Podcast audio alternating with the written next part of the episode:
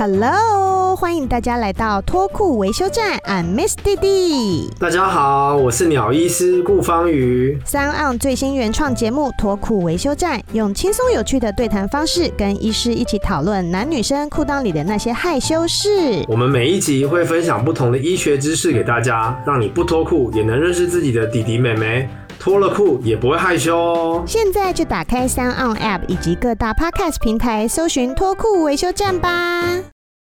小暖。对，所以我跟你讲，譬如你回家写日记，今天这个客人的大哥跟二哥吵，他的看护是他输的，然后二哥的白包当天他朋友比较多，不然你根本会忘记呀、对，你会忘记耶。Hello，大家好，我是丹尼表姐。今天的来宾他的职业呢非常的特殊，因为他其实我觉得台湾人蛮禁忌谈这个话题的。那他呢明明是做这个职业，但是他却给我成为网红，来抢我们的饭吃。你说这个人有没有道理？让我们欢迎就是单程旅行社的社长小冬瓜。Hello，各位听众朋友，大家好，表姐你好。对我们大家对于这个行业真的有非常非常多不了解的地方，对，还有一些就是可能会有些迷失什么的。我先说好了，因为我曾经看过。就是一个美国的纪录片，然后是讲他们全家人都在做殡葬业，嗯对，但是那个氛围好像跟台湾有点不太一样，我不知道为什么。你觉得它不一样的氛围在哪里？就是他们的丧礼好像没有恐怖的感觉，哦，这个是，这个是，对，但是我们的丧礼有一种恐怖的感觉，不知道为什么这样。因为台湾就从很早期，其实那种死亡教育是空白的。如果都大家依稀还有印象的话，你知道小时候长辈在面对死亡这个议题是多禁忌，你知道吗？就是像那种，比如路边如果有搭一个告别式的一个会场，然后如果经过的话，长辈就会跟小朋友说：“哎，那狼卖狂，吼，给你走。”哎，刷掉，对啊，就是他们其实无形当中就会灌输小朋友说，哎，这个议题是不能谈的，这个是禁忌。那其实人对于恐惧就是来自于未知嘛，因为我我不知道会发生什么样的事情。那从小到大，好像这件事情其实也不能够探讨，甚至不能够理解，所以当然就会绘声绘影给他很多的一些标签啊，一些符号。所以这种恐惧就它是无形当中不断的在加深，这样。嗯，了解。而且我就是其实看小龙光影片，其实你对他印象很深刻，是因为那时候很不幸的就是台湾有一个空难事件，然后那个是非常嗯突发的事件，所以会有大量的去世的人。你要同时消化这么大量去世的人，其实是一件很不容易的事情。你可以跟大家聊一下吗？可以啊，那个时候就因为事情发生的很突然嘛，那你年纪也也还小，二二十四岁。坦白说，这种状况其实都是前所未闻的。所以我们那时候接触到状况的时候，只是被指派说，哎，那个小冬瓜现在那边有一个飞机掉下来，那确实死亡人数没有人知道，但是可想而知是非常严重的。所以我要求现在要立刻派，就是三十台车，然后超过五十个人次以上的人在现场 stand by。那那时候听。就是官方丢这个数字出来，你就知道说这个状况非同小可。然后那时候我们在现场在处理的时候，前面几天真的不夸张，就是有一天连续就是一直背，然后算着那个死亡的人数，就是用十几句在算，然后就会觉得说那个真的让人感到非常的震撼，就是觉得人生蛮无常的。而特别是说，像我之前分享过，就是其中有一个他的年纪甚至跟我相仿。我们都要先去看他的身份证嘛，因为他的脸部已经没有办法去辨识他原本的样貌了，所以我们只能从他身上的证件去查出他身份。那你会做噩梦吗？就是看到面目全非的样貌，还是你已经没差了？对我来讲没差，其他刚入行的年轻人会有遇到这样的。应该会先吐一阵子。因为我的状况比较特殊，是因为我们家里就是我从小就是做这一行，然后我父亲训练我的方式蛮特别的，就是他在我在小学的时候，因为我们家早期都是专门在做一些无名尸啊，或者是一些命案现场。嗯，所以他们都会帮助警方做拍照收证的动作。那这件事情跟我有什么关系呢？这件事情跟一个小学生应该是照理说是牵不上什么话的，因为不可能让一个小孩子去处理这件事情。可是因为他们拍照，你知道以前啊，它都是底片的时代，它不是数位，像现在我拍完照我直接可以上传电脑，没有以前是要去照相馆把照片洗出来的。嗯，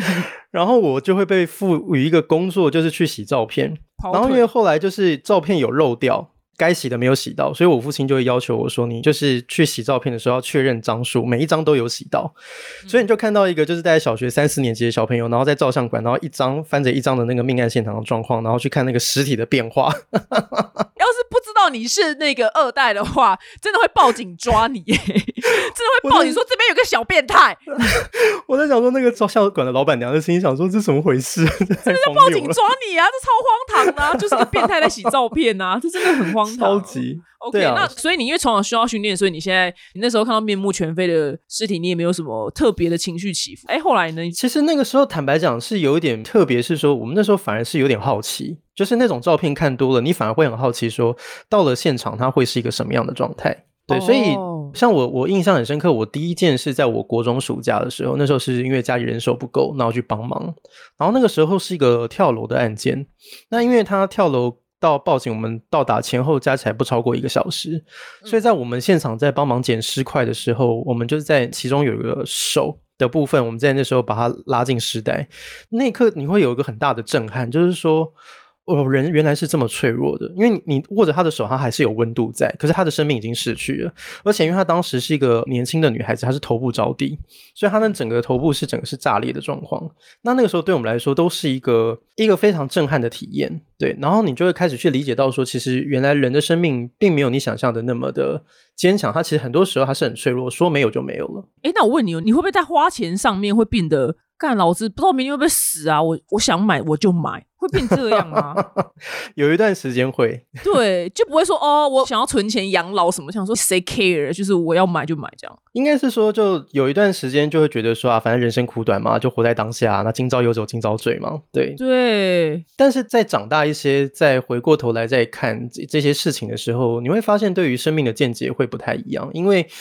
对我来说，就是每一个客户都像是我的老师，嗯然后所以你就会在很多的案例上面看到他们。对于亲情是怎么样的亏欠，或者怎么样的遗憾，或者比如说像刚刚表姐提到钱的部分，就好比说，你知道最可怕的不是人走了，钱还没有花完，最可怕的是钱花完了，人还没有走。我们在自己的工作场域上会遇到很多那一种，可能就是他因为生病，然后需要大量的花费，包含是看护啊、医疗等等的这一些。可是因为他之前就是抱持那种今朝有酒今朝醉的概念，他并没有就是购买一些金融配置的商品，包括保险啊什么，他没有为自己的后半段做准备，所以导致说他在后面，然后又加上说就是子女的弃养，他只能靠他自己一个人，而他活得非常的没有尊严，而最后他就是留下一封遗书之后，然后从就是顶楼跳下去，然后你就在看待这些就是呃往生大德的个案之后，我觉得他们都是我们生命的老师，就是他会告诉你说，其实保险要买足。就是对于自己要做好一些规划跟准备啦。你频道超适合自入保险的，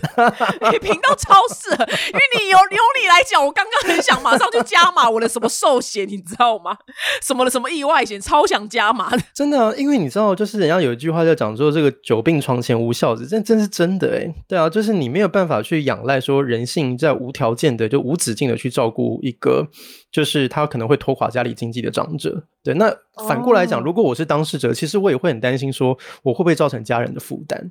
对啊，因为你不可能是把这个重担压在未来的孩子，像我自己现在有两个小孩，我也不可能把这件事情指望在他们身上，因为他们未来的成长环境一定比我们更辛苦。所以，在我有意识到这件事情的时候，我就跟自己许下一个目标，就是说。我希望有一天，当我年年老要离开临终的时候，我的家人他们完全不需要去烦恼任何有关于钱的问题，就是我自己就哦做好准备。但是他也不要指望说什么我要留很多的遗产，没有，就看他运气好不好。就是如果我刚好有留一些，那就是算他们运气好；如果没有，那也是应该，因为至少我没有给你添任何的麻烦。哎，请问一下，最阳春的丧礼、嗯后人要准备多少去办？如果那个人没钱的话，最阳春哦，其实现在丧礼的 range 其实蛮大的。如果说你真的到最阳春，其实大概四五万块，其实都可以办。太好，我就给你定这一个 我要的。我个人希望我的丧礼是最阳春的，拜托，因为我不是我真的听到有人什么买一个。什么巴黎前面最摇滚区的那个塔位，什么六百万？我说谁？我说谁？我说我不懂，我就是生不带来死不带去。如果是土葬的话，六百万还算客气的、哦，他可能只是买一个树地的钱，整套加起来可能大概都要破千万。现在，是因为台湾地太小，所以没有在土葬就对了。呃，对啊，而且政府也有比较严格的法规规定了，因为以前是随便乱葬，就你爱葬哪葬哪，但是后来因为法规有规范嘛，所以就变成说，就是现在土葬的墓区是卖一块少一块。但是其实坦白讲，哦现在的人的观念也变得很快了。现在有些他也不在乎什么目的，因为大家都花不起啊，这个钱谁会去花？对我跟你讲，我们祖先永远就办了几个这样，我们永远都进不了，就没差这样。而且很有趣哦，之前有跟一个长官聊到，他就说：“哎、你其实认真算哦，我们一般拜就拜三代，比如说爸爸妈妈你自己亲手办的，你一定知道吗？爷爷奶奶你还有概念，对阿奏，哎，这个很多人就有问号了，太奏没有人会知道，对，有点太远了，有点太远，太远这样子。对啊哎，，那好，你说比较阳春的思维，那大家可能在上一个阶级呢，说大家，因为其实我蛮好奇，应该是这样讲啦，了，就是现在的平均在丧葬的花费来讲的话，就是每个县市的状况也不一样，但平均大概会落在十八到三十万。哦，对，那懂它会有一个蛮大的 range，是因为基本上丧礼它多移花吧。对，其实你你先讲丧礼，其实它就是办一个活动，说说穿了，它就是办一个活动。然后所以就根据你对于活动规模大小的想象，它也会影响到它金额的多寡。比如说我今天要办一个二十个人的告别式哦，就是否我的好朋友就来这样参加，它其实不用大，你可以去包个餐厅或什么，它其实就可以办个小型的追思会。可是如果说假设这个人面它很广的，它告别式可能至少要拉个三五百个人，那你就不可能就是用个小的餐厅嘛，你一定要包一个很大的场地嗯。懂？对，所以像我自己办过最贵的，大概两三百万的一个告别式也有。对啊，应该是黑道大哥吧？他是一个就是金融圈的一个大佬。哦，大对。对大，对对对对对对，所以他的往来的人脉就比较多。那也因为说他们需要有一个所谓的继承的仪式啦，那至少让人家知道说这个山头未来谁说了算嘛。对，所以还是有一个比较慎重的一个告别仪式。对啊，那这个就见仁见智，因为中华民国政府从来没有规范说就是怎么样办丧礼是合法的，没有啊，就是你直接全部，比如说你告诉我说直接烧掉隔天数张这件事情也可以啊，那他也就花不了什么钱。所以告别是他这件事情的想象就是取决于在于说你怎么样对于这个仪式有什么样的期待，对啊。所以像近期不是因为疫情的关系变得比较严重嘛，所以有一些因为像疫情现在第三级嘛，那那个公告是说现在完全不能攻击，所以它的规模就会限缩。然后再加上说有一些像我们最近也开始有接触到一些确诊死亡的病例，他那个很辛苦的，就是家人是非常痛苦的，因为他们没有办法看最后一面见，就是送他们最后一程，因为他只要确诊死亡从医院离开，他就是用最快的速度火化。真的对，然后就是以这样的方法，他也不可能去做什么样其他的仪式。嗯，对，这真的是呃很令人伤心的一件事情。其实是啊，其实是我们其实看的家属都觉得蛮不舍的啊，而且他们也很无奈，因为他们家人确诊离癌嘛，他们本身也是有受到影响，所以他们也现在也在隔离，所以他们自己心里也有数，知道说他们什么都做不了，所以他们就只能在遥远的一方就是遥寄他们的亲人，对啊，所以最后我们唯一能多少弥补他们心里的遗憾，就是最多就是比如说像现在有些直播的功能还算蛮方便的，就是你你可以很私密的给他一个连接，然后他就是在自己家里透过手机，然后送他们的亲人最后一程。但是这个东西都会让我们觉得感到蛮悲伤的了，凭良心讲，对啊。所以其实你看，现在哦随着时代的变化、环境的改变，我们在看待丧礼的方式也会随之调整，这是必然的。懂哦，这个直播这个感觉差很多。差很多啊，差很多啊，但是它就是一个不得不的方法，不得不的因为方法如果你没有这个直播，那你就真的什么都没有。对啊，对，因为你刚刚嗯。说你做这行之后，你最大的体悟是，所以我觉得是那办好保险之外，还有什么让你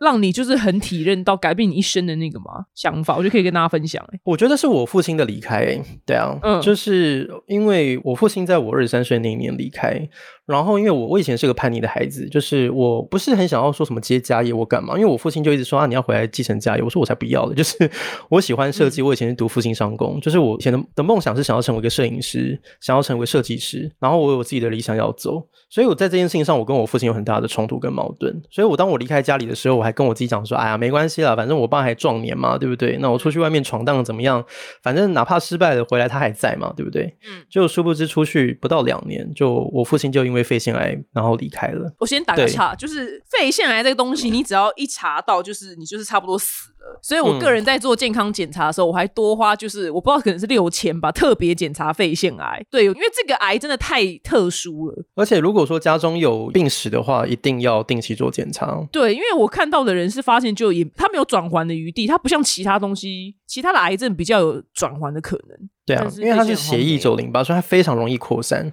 对啊，它就是只要一确诊，就很容易会发现其他的部位或器官也都会有就是癌细胞，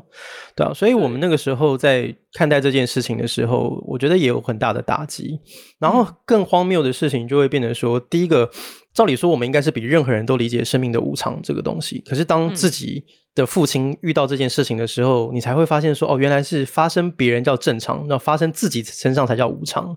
然后你就会觉得感到很遗憾，就觉得说，为什么我过去没有那么好好去珍惜那个当下的相处，然后让彼此留下了很多的遗憾。然后更糟糕的是说，在我父亲过世之后，你说办丧礼这个是我们的强项嘛？毕竟从小耳濡目染，我那时候还多夸张，我是我父亲走了。我哭完之后，拿起手机，我就开始讲说啊，我几点挑棺木，然后我几点要去找个 SPA，然后特别还交代老板说，你要帮我派两个漂亮的妹啊，然后帮我爸爸洗澡，这样，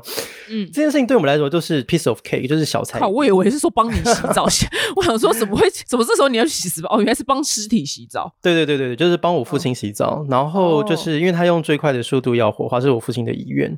那这些事情对我来讲都是很容易的，所以大概两三个礼拜，我们该办的丧礼就办完了。可是，在那个过程当中，我第一次成为所谓的家属，我才体认到说，原来在面对死亡这件事情，我们懂得还太少。就是过去，其实家属只是认为说，我今天亲人过世，就找葬仪社，然后帮我把仪式弄一弄就好了。可是。其实坦白讲，后面所延伸出来的问题是很多的，包含说我父亲遗物的整理，我花了将近快四年的时间，我才把我父亲所留下来的东西好好的就是断舍离，然后整理好。然后因为他走的很突然，他知道生病到离开前后不超过一个月，所以他根本没有机会去交代他身后事的一些。关于他的继承啊，他的钱财啊，他的公司啊，要怎么样安排？我就讲结论啊，就是我今年父亲过世第八年，我到现在还在因为我父亲的遗产在上法院。哇靠！我的天哪！而且到底他有多少东西要整理四年啊？他是很多收藏品还是？举例来讲好了，比如说。一般来讲，人过世，我们大概有三个月的时间可以去再出户完，然后跟政府提个完税证明。那这个时候，你就要决定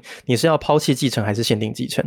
可是你知道，老一辈的人就是长辈啊，他们其实他们的资金都非常不透明，他们不太喜欢把钱放银行。他们藏去哪了？有些可能他们去买古董啊，或者是他可能会留一些现金，或者他会有一些私人的借贷。的往来，哦可是你完全没有概念，就是我我们无从去判断起它到底是资产比较多还是负债比较多，嗯，所以你就要去冒一个很大的风险去承担，说我到底要怎么样去处理？因为也许比如说我今天继承下来之后，发现我父亲有非常大的笔的债务，嗯，那这个对于其实处理的当事人来讲是一个非常大的压力。那所以更不要说，因为我父亲是有公司，然后包含他有一些比较复杂的人际关系，而导致说他过世之后就产生了很多。就是利益上面的冲突跟矛盾。那这件事情上来讲的话，我觉得没有谁是坏人，就是真实的人生当中并没有说什么谁是绝对的大反派或什么，只是因为各自的立场不同，而导致说这件事情它很快就开始进入法院，而进入法院的诉讼之后，它是一个非常漫长的过程。所以我那个时候在二十三岁、二十四岁要经历这一些，其实对我来讲是一个非常大的打击，甚至前期我其实是充满了恐惧，因为我完全不知道要如何去应应这些事情。所以那时候常常就以泪洗面啊，就觉得说我不知道我到底做错了什么，然后要去承担这些。你说要怪我父亲吗？也舍不得，因为你知道他不是故意的，这不是他大家所乐见的结果。所以我后来我就觉得说，预先去规划好自己的死亡，其实是对于自己离开的一种体面，也是对于家人的一种体贴。请教一下我们怎么规划。食物面的话，我大概分为四个大类了。那基本上就是说，你的殡葬，然后再来就是你的财务，然后再来是你的法律，然后最后是你的医疗。那我就分这四个面来跟大家分享。好，我快速的讲哦。我先讲殡葬好了。殡葬大致上来讲，其实就是说，你告别式之后，你要透过一个仪式。然后来跟大家说再见。那有些人会说啊，那个就不就是做给活人看的啊？那个没有什么意义。我可以理解，确实我自己也是这样认知的。就是我自己会觉得说，两眼一闭，双脚一伸，你挂就是挂了。其实你并没有办法去感知到任何的事情，这是我自己个人的主观意识。可是问题是，我觉得一个公开的仪式，只要他做得好，他其实对于你身边的家人会有蛮大的影响力。我举个例子来说，几年前我那时候服务傅达人、傅大哥，傅大哥他是一个非常，我觉得是一个非常让我佩服的生命的勇士。那我不是说要去。针对安乐死这个议题，要去支持还是反对，这个不是我要讲的重点。可是我那个时候在陪伴他们家人在走，就是他们最后一里路的时候，我很敬佩的一件事情是，我很好奇的去问他的家人，我说：“傅大哥的身体状况，他其实大可不用花这么多钱去国外做安乐死，然后你们又何必就是比如说在最后一里路，就是还要比如说直播，然后接受新闻媒体报道，然后要把这件事情就是敲锣打鼓，搞得台湾那个时候一个多礼拜都全部都是傅大哥的新闻，然后甚至有酸民会在新闻下面留言，就是说啊。”你就是要死人，然后干嘛不赶快走一走，然后还要造浪费大家的社会资源。我那个时候就会看着这些留言，我就很好奇，问他他们家人。然后那个时候他儿子跟我讲了一件事情，他说傅大哥那时候还有讲，他说当他罹患癌症的当下，他第一次体会到说，原来台湾是一个过度医疗的环境，而他会认为说，当今天我在面对死亡，我明明有高铁可以坐，你为什么要我用徒步的方式去走，然后让我走的这么辛苦？所以他就说，如果我不这么做，台湾人不会认识什么叫安乐死。那我要强调，我不是要去支持安乐死或反对安乐死，这不是我要讲的重点。我要讲的只是说，傅大哥的态度，他会觉得说，如果能活，我也想活，谁不想活？可是如果死亡是必然，我坦然接受。而我希望，在我这个死亡的过程当中，我可以把它变成是一个什么样的礼物，送给我所热爱的这个环境。然后我那时候我就觉得蛮感动，就觉得说，确实啊，就是我们每个人都没有办法回避死亡这件事情。但如果倘若我们的死亡可以带给身边人一些启发，那我觉得那其实也是蛮有意义的。所以从这个核心去发散的话，我觉得也许就是你对于你的丧礼可以有些想法。但也就像我刚刚有提到的，它没有标准答案。今天你要很澎湃，还是你要很低调？我觉得 fine 都可以。随便，只要你清清楚楚告诉你的家人，你的告别式你希望怎么办，然后还有你的宗教信仰是什么，以及你最后你的骨灰想要放在哪，这个几个大原则你交代清楚，我觉得基本上就够了。哎，那我是基督教的话，你们可以办吗？可以啊，可以啊。基本上我们这个行业基本上就是见人说人话，见鬼说鬼话非常好。对啊，所以基督教也是可以在。传统的这种丧礼公司办的，应该是说，就是我们的行业，其实我常常在比喻哦，其实做殡葬的其实真的就只是一个旅行社的导游。所以为什么我们叫单程旅行社，也是这样的原因。什么叫旅行社的导游？就是说，今天客户他要跟豪华旅行团，还是要当背包客？他现在要去日本还是美国，都不关你的事，那是他的自由跟他的选择。OK，你唯一要做的就只是确保他这趟旅程走得顺利，走得圆满，就这样而已。那家人他会有他自己信仰的宗教，那只要找对好的神职人员来协助他，我觉得基本上就够了。对，哦，没问题。好，你刚刚说第一个是殡葬，殡葬，那第二个呢？再来的话就是财务。那财务来讲的话，我觉得主要是会分为，就是说你的医疗，就是因为一般来讲，我们在跟上帝见面喝咖啡，你大概会有五到八年的时间是需要躺在床上，然后要人家来照顾的。啊，好烦哦，好久。就是如果你运气好的话，你不需要经历这一些；但是你运气不好的话，更长的都有。就是我们有看过有一个。儿子他就是杀了他的父亲，然后报警自首。然后我们到了现场，我们就很好奇说，为什么他要杀他的父亲？他告诉我们说，他照顾他父亲就是躺在床上十七年。我们完全无法想象，就是他舍弃他的生活、他的交友圈、他的一切，只是为了要照顾他的父亲十七年。然后到最后，就是他把他们所有能够动用的资源跟钱全部都花完了，他们无路可走了。而最后，他就是把他父亲就是用枕头闷死之后，然后告诉身边的人，他说：“他说他解脱了。”你完全无从去责难其，因为真的他真的很辛苦，所以这个部分就是真的。如果你能不遇上，我觉得最好，然后你就好好保养，保重你自己的身体。但如果万一你真的不幸遇上了，这个东西你准备你一定要有，对啊。所以就是你要去预抓说，比如说我这个看护的费用、医疗的费用、病床的费用，然后你大概要抓可能大概七到九百万。的预算，它可能还只是符合一个标准，它还不会说有什么很好的生活品质。当然，也不会有人说我没事就是放个五百、七百万，我不去动它，然后只是为了准备我的死亡，这也很奇怪。所以基本上这个部分，我们个人一般都会给，就是说你可能用一些金融商品或者用保险的配置，然后来做这部分的处理，可能对你来讲会比较合理一些。当然，这个不是我的专业，因为我我毕竟是做殡葬，我不是做金融的，所以这个部分如果你真的有兴趣的话，我相信你可以去问你身边的一些保险从业人员，或者是可能他有在关注相关议题的，也许你可以去问问看他们说，诶，小冬瓜讲的到底是不是真的？是不是真的一定要躺那么久，以及是不是真的要花那么多钱？我觉得每个人都可以有自己的观点。那你就是说，去了解这个功课之后，我相信你就会有自己的打算跟准备。我的打算就是车祸身亡。我就是一直在跟我朋友我说，我很希望就是那种疫苗是空中爆炸、空难或者是车祸，像戴安娜王妃那样。我是认真的，我很希望我这样死，或者是有一个艺人的那个死法，就是倒了之后就没了这样。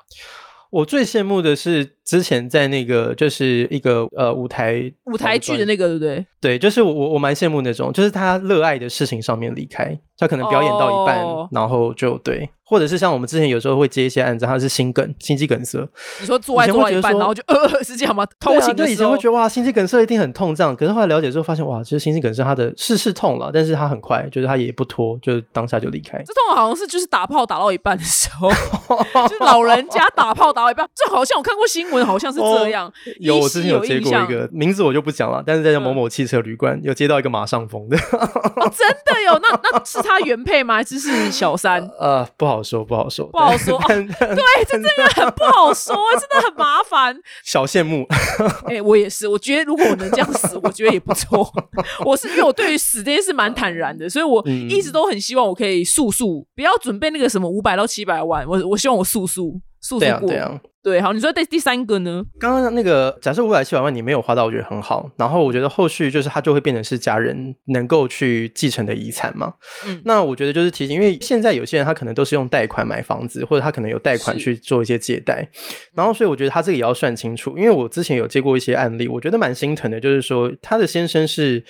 会赚钱的，然后所以他们买了一个房子，那每个月固定付房贷，对他们来讲是一个很很简单也不过的事情。嗯可是他的太太是一个标准的家庭主妇，她没有在外面谋生或者工作的能力，所以导致他先生一过世之后，他所有那个房子的房贷就全部压在他太太身上。哇，对，所以就变成说，他太太很可怜的是在于，就是说，因为他很快就缴不起房贷，所以他就在很短的时间内被迫贱卖他们共同经营的爱的小窝。那我觉得对他们家人来讲是一个很大的悲痛。所以像我自己的例子就是说，像我自己也有借贷款，然后有买房子，那所以我自己所做的一个配置就是说，当我今天过世的时候，我会确保就是我的保险理赔金它是可以 cover，就是那个我哦的身故的费用，房就是我的家人他如果要卖掉房子，我也没意见，因为讲难听点我也管不着，可是至少我的家人他有选择的权利，对。嗯，所以这一点就是我我大概会提醒，就是身边如果说他有家庭要照顾，有小孩，那本身有贷款的，我觉得这个部分你一定要考虑进去，否则就是你、哦。你的负担就会变成你家人的负担。懂懂懂。然后你刚刚是说嗯。殡葬，然后再来是医疗，然后再来第三，然后再来是呃，我先讲法律好了，就是法律的部分来讲的话，讲白一点就是你的遗嘱了。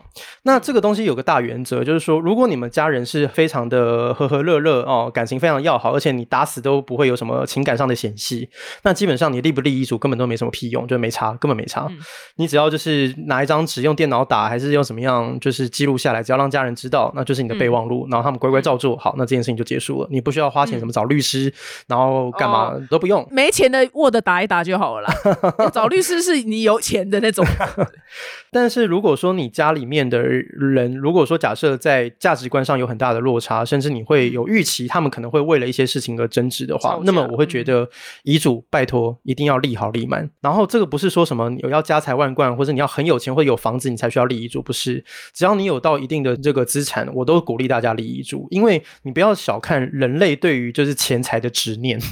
你知道有些那种弱势的家庭，光是连那个丧葬补助津贴，他都可以为这件事情就真的面红耳赤。对，你在丧礼当场见过最多的纷争，哦，很多都是为了钱，都是为了包含为了白包要怎么分，然后或者是为了说他们之前就是在分配遗产的时候分配不均，然后在告别式的会场上，然后直接就是互殴这样子，然后或者是说当着所有外人的面前，然后再破口大骂，然后数落对方的不是，对这些事情都，唉 我们就已经见到，已经看到很腻了啦。很腻，非常腻。对，就是所以你才有感触说，你其实也不要留太多钱，搞得他们吵架。对啊，就是留钱要留的有智慧了，就是钱多或少，其实你没有办法控制，就是你没有办法预设你会留到多少钱给你的家人。但是我觉得对于你的孩子或者你的继承人来讲，我觉得你要如何留的有智慧，我觉得很重要。说什么叫留的有智慧哦，就是。像我自己看的很多的例子哦，我一个比较大的心得就是说，你千万不要让你的孩子有一个观念说，哦，我走了，这一切都是你的，或者我走了，我一定会留你的一份。嗯。这件事情很麻烦，因为每个孩子他只要心中有一个定见说，哦，我爸妈会留钱给我，从此之后他心里面就埋下一个种子，叫做我总有一天等到你。哦哦，他对于自我努力这件事情，他就会少了很多的斗志，他并不会觉得他需要多努力，哦因为他会觉得说，反正我只要活着，终有一天我会得到那笔遗产。所以你要你小孩出人头地，就说我死以后什么都没留给你，他就搞不好比较出人头地这样。其实是诶、我看到有很多的案子是说，那些有钱人他会反而会跟他的小孩子说：“我只养你到二十岁，二十岁以前你任何就是念书干嘛，我都会负责到底。但是你二十岁成年以后，你那你自己看着办。然后我要不要给你看我高兴？”然后我就觉得很惊讶，我说：“你真的做得下手吗？”他说：“怎么可能？当然做不下手啊！但是你不能把他们宠坏，你要让他们有危机意识，知道说他们终究要靠自己的。因为 OK 今天你如果你只是想要永远都要靠着别人，我即使我给他金山银山，最后也是会被他花光，他还是只是挥霍掉，对他来讲是没有帮助的。所以钱它是一个中性的东西，但是它至于它是不是害人还是帮人，就取决于你会怎么样把这个钱财留给你的下一代。对啊，所以我会觉得说像这样的处理就会比较有智慧了。我个人觉得，对啊有，智慧的分配，OK，好，对啊，对啊。但我还有一件我觉得非常重要一定要讲的事情，就是说，基本上如果你有要分配的难题，我必须得告诉你，怎么分都是错的。你不要指望要做的公平，或是人人都接受，或者每个人都为什么怎么皆大欢喜。分都错？三个小孩除以三，这样不对，我想的太简单。这就是一个基本的哦，很容易会犯的错误。我以前也这么认为啊，我说有很难吗？九十块三个人，每个人除以就是三，就是每个人拿三十块回去，啊不就了事了吗？我嗯跟你讲，事情没有那么简单。比如说以白包来讲，要分对不对？然后大哥就会开始跟你讲说，哎，没有哦，今天来包白包的都是我的朋友，哎，以后要来不会对的，要来互动的都是我要去还给人家的，怎么可能跟你们除以三？然后老二就会开始跟你讲说。哦老爸这几年的看护的费用，然后医院的一些这个照护的费用，都是我自己掏腰包出的。你们有分过一毛钱吗？那如果你那么爱计较，我们是不是也来分一分？对，哦，头好痛哦！我的天呐，光听头就痛，就是第二句就头就痛了。你在这件事情上，你就会发现说，这也是为什么人家讲说清官难断家务事，因为他们每个人都拿着不同的衡量标准，然后来计算说这个遗产要怎么去分配。所以在这个事情上，你就不可能做到公平，这件事情很难。嗯，哎，对通常哎你在旁边会劝架吗？我我不会啊，我就是把我的视窗变成是八 K 或者十六 K Full HD 这样子。呃，就看就看，对不对？就 我就是看，就是看一个就是实况在演，因为我们的立场很为难，因为这个是他们可能累积了几十年的家庭的恩怨，不可能靠你外人的两三句话，然后就四两拨千斤，这是不可能的。我们的立场只能就是说，让这件事情表面上尽可能看起来比较圆满一些，然后让它解决，而不会造成他们彼此之间的嫌隙。但是最终到最后还是要回到他们自己身上，对啊，所以我我们其实很多时候就是告别式办完之后，大概隔个三个月、半年，我们就开始收到法院的传票，要出庭作证，然后就是因为他们有就是家产、遗产的纠纷，然后我们就要去变成是一个证人的身份。对，那你就会发现说，其实这个很难了，这个很难解，它就需要时间。对啊，靠，原来你这行还要藏保法院，然后不是你的事，是别人的事，而且你搞不懂忘记这个客人是谁了，你还要去，对啊，怎么会记得查资得？料？记不得啦，记不得，都是从电脑里面把资料抠出来。对，所以我跟你讲，譬如你回家写日记，今天这个客人大哥跟二哥吵，他的看护是他出的，然后二哥的白包当天他朋友比较多，不然你根本会忘记呀、对啊，你会忘记耶。对，没错。对，那第四点呢？第四点，最后一个就医疗了，那医疗摆在最后，也是我觉得对于所有人，就是前面三个你可以不认同，你不要特别准备，我都没有意见。可是我觉得最后一个就是很重要的一点，就是医疗。所以医疗来讲的话，就是说，因为台湾现在是一个你想死还不一定死得掉的环境。就是我们的医疗的技术其实越来越先进。我举个具体的例子来讲，不然这样大家有点抽象。我曾经在台北的一个某大医院，就是接到家属的指示，然后我去加护病房去接替。然后当我把那个就是帘子打开之后，我真的吓傻了，就是我看到了一个躯体，然后他躺在床上，然后他的四肢已经发黑了。我就很纳闷，我说以这样的状况，用明眼人来看，就知道说他已经死了。然后为什么这么长的时间都没有作为？然后是现在来打电话叫我们葬仪社来接。然后那个时候他们才告诉我说，其实如果说以就是我们所认知的现象，他已经呈现这样状态已经一两天了。可是因为他有微弱的脉搏，他有供氧，所以在生物上他还是活着的。所以在我们过去之前，他已经打了一百多针的强心剂。你知道好一百多针的强心剂是一个很可怕的概念，你知道吗？这个折磨哎、对，然后我就问护士说这件事情到底是怎么发生，他就说因为家人不愿意放手，因为家人说一定要救到底，要让他把他就是救活。哦天然后我就觉得天哪，我就觉得好可怕哦！折就在那个当下，我真的我看到很多的遗体都没有像这个来的让我感到恐惧。就你知道，就是死不可怕，可怕的是生不如死，你知道吗？对，真的。就是会拖在那边，你就觉得说很崩溃，就想说有哇塞，啊，真的耶，他然后他又不能讲话，对不对？对啊，没办法讲啊。然后你说那那如果说那我之前有签什么器官捐赠，然后我之前有签什么那个放弃呃安宁缓和治疗，对不对？然后放弃急救这些，那有没有用？有没有用？我跟你讲，没什么屁用。为什么？我还一直想说我要去签，我很负责任的讲哦，就是你签署这些事情，它基本上是表面意义大于实质意义。可是这个表面意义还是有价值的，什么意思呢？就是说，基本上因为台湾现在医病关系很差，所以医院跟医生很怕得罪家属。哦，我们想象一个画面哦，比如说你生前有签过器官捐赠，如果我是医生，我没有按照你的遗愿去执行这件事情，我违背的是谁的遗愿？你的遗愿吗？可是你躺在那边，你会告我吗？你不会告我，谁会告我？家人站在那边的会告我，嗯所以我要听谁的？我一定听站在那边的人。哦，所以到最后，他一定会问家属说：“那你的亲人有签器官捐赠，那你们最后决定的结果是什么？”他们会变成说，还是会有这样子一个弹性的空间。那嗯假若你的家属他其实并不那么认可，那他执意要去做他们所认为的这种所谓的强制的医疗，那很抱歉，你之前签的都是没有用的。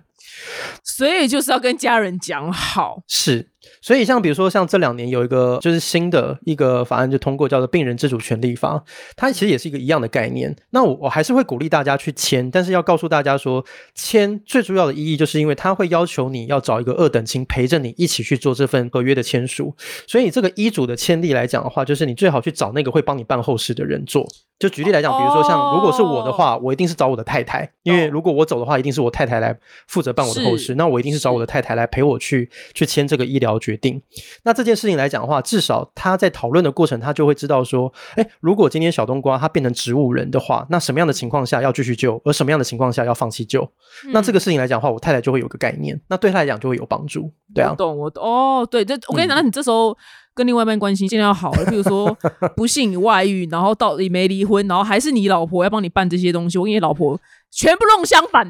全部弄相反，死鬼这样，全部弄相反。所以这个是现在很容易会遇到的问题啊。有些可能晚年离婚的啦，或者是他就是可能单身，或者是他可能不太信任他的家人，因为他跟他的家人处的关系非常不好。好，嗯那这就回到刚刚法律那个问题，就是说你可以用就是预立遗嘱的部分去设定你的遗嘱执行人，也就是说。我虽然有家人，但是我们每个人都跟仇人一样，就是我们打死不相往来。于是乎，所以我把我的身后事，我用设定遗嘱执行人的方式，比如说我设定给，比如说设定给表姐，类似像这样，嗯或者设定给某一个人，然后我就是先讲好，如果发生这件事情的话，那他们就有权利来全程执行，嗯，执行我的遗愿。嗯对，那这个哦来讲的话，它就会是在设定遗嘱上面，我觉得一个很重要的功能。对啊，好，那最后一个问题，你职涯以来有遇过什么真的会有灵异事件吗？你个人灵异事件的话，凭良心讲是真的没有啦。对啊，很多东西都只是就是对啊节目效果，然后上去就大家拉塞一下。那会有人跟你托梦说感恩吗？我讲一个我自己觉得比较神奇的一个好了，这个案例是发生在大概五六年前，就那个时候是我一个很要好的朋友，那他是在帮我剪头发的发型师，嗯，那就是有一次我在预约剪头发的时候，就发现说，哎，他怎么没有去上班？那后来一问之下才知道说，原来他在前个礼拜就是因为在山上骑的摩托车，然后被砂石车撞死这样子。那因为我知道她是一个非常爱漂亮的女孩子，所以我就那时候就是用尽我所有的管道去查询她的所在地，然后当然就是在那个她家属的同意下，就是联络到她的家属，那我们就是去看她最后一面。因为我要知道说他遗体的破碎的状况有多严重，那我可能想要找一个就是技术一流的缝补师，然后把他的那个容貌给重建，就是至少让他漂漂亮亮的离开这样子。然后就在他家人的陪同，就是我们去打开冰柜，我就把那个冰柜打开，时代打开，然后我就看到了他的那个状态之后，我真的不夸张，就是我当下突然就是内心突然涌出了一个很大的一个悲凉感，然后我就转身，就完全没有办法控制我自己，我就是拥抱了他的妈妈，然后我就崩溃大哭，我就跟他讲说对不起。然后我就就是哭个几秒之后，我突然有点回过神来，我就想说，干我在干嘛？就是对，根本对不起这这太荒谬了，就是怎么会这样子？这样，我就内心有一个很大的直觉，就是我大概感受到，就是我的那个朋友他希望透过我去讲一个他想讲的话，这样子，嗯就是他可能因为他很年轻，哦，对他他在跟他妈妈道歉。对他要跟他妈妈道歉，因为他来不及跟他妈妈说上他心里最后的话，这样子。然后，所以，所以这件事情就让我有一个很大的冲击。那但是因为我不想吓到他妈妈，所以我也没有特别再多说些什么。我只是就突然就是、啊让自己的情绪稳定，然后就回过神，我就跟他讲说、啊，我说啊，这个后续如果有需要，这边我可以来帮忙这样子就是不用客气这样。欸还去看他这样子。没有，就是就是很好的朋友，我觉得这是应该的。哦，不只是发型师，对对对，就是很要好的一个朋友，所以其实就会感受到，因为有时候人家会会问我们说，其实你们看这个东西看这么多，内心会不会有一些就是麻木感？我我说实在，就是其实每一个案例对我们来讲，其实都是人，所以对我们来说，其实我们都是会有一个很大的情绪，只是因为我们的专业，让我们不至于会把情绪表露出来。哦，不会去波动。对啊，对啊，所以像这件事情对我来讲，就是一个很大的 shock，就是说，因为我讲句实在的，就是我遇过再多的案例，我再难过，我都不会有情绪的表露，这对我们来说已经是我们职业的必须。所以在那个当下失控，就会让我觉得呃很难以解释了，对啊，所以这个是我自己个人亲身经历，我觉得比较神奇的事情，对啊。懂，很专业，很专业。毕竟你们还是有血有泪的人啊。但是你说，我觉得你对于真正麻木，应该是吵架这件事情，就是为钱吵架，因为那好像是一个，就是但可能就是每天就会有一场这样，有一场的为什么是吵架。你知道，就是有一段时间哦，那个厌烦到那种，人家会问你说：“哎，你有没有看到鬼？”我说：“有啊，就是活着的那些，每天都在看。真的真的好可怕哦！所以大家希望大家听完这一集呢，会对自己的后事有点好好的规划，这样，因为其实非常的麻烦。因为我认识一个，反正就是一个人，然后因为他妈妈有堆积癖，然后他妈也突然挂，然后过世了，然后就是他整理他妈妈遗物花了五年，哦，五年还算快的，嗯，但他妈有囤积癖，就是他整个屋子是嗯满的，对，他就可能就是日夜不分。所以你说你四年，他说哇，真的有好多。我从今天开始丢我爸妈的垃圾，就开始丢爸妈，那边给我丢杂物。最近有一部那个影集在热播啊，就那个遗物整理整理师，对对对对对啊，那个蛮好看的，我觉得蛮推荐大家去看。然后我觉得看完之后会有很多的反思，然后像我自己看完之后，我就发现说，嗯，我觉得我应该要再多多断舍离一点。我觉得我的对，就就是我们东西留越，少，对，越少越好，越是越少越好。今天非常谢谢小冬瓜，我真是受益良多，也希望你们听完之后呢，也对就是生死呢有一些更完善的准备。然后其实这个话题也没有那么禁忌的，其实做好完善的准备也是留给你的亲朋好友或是你的未来小孩，就是一个更顺利、更顺畅的帮你办后事的过程，其实是对他们是好的。这样，非常谢谢小冬瓜今天来哦，我们下次见，拜拜。谢谢，拜拜。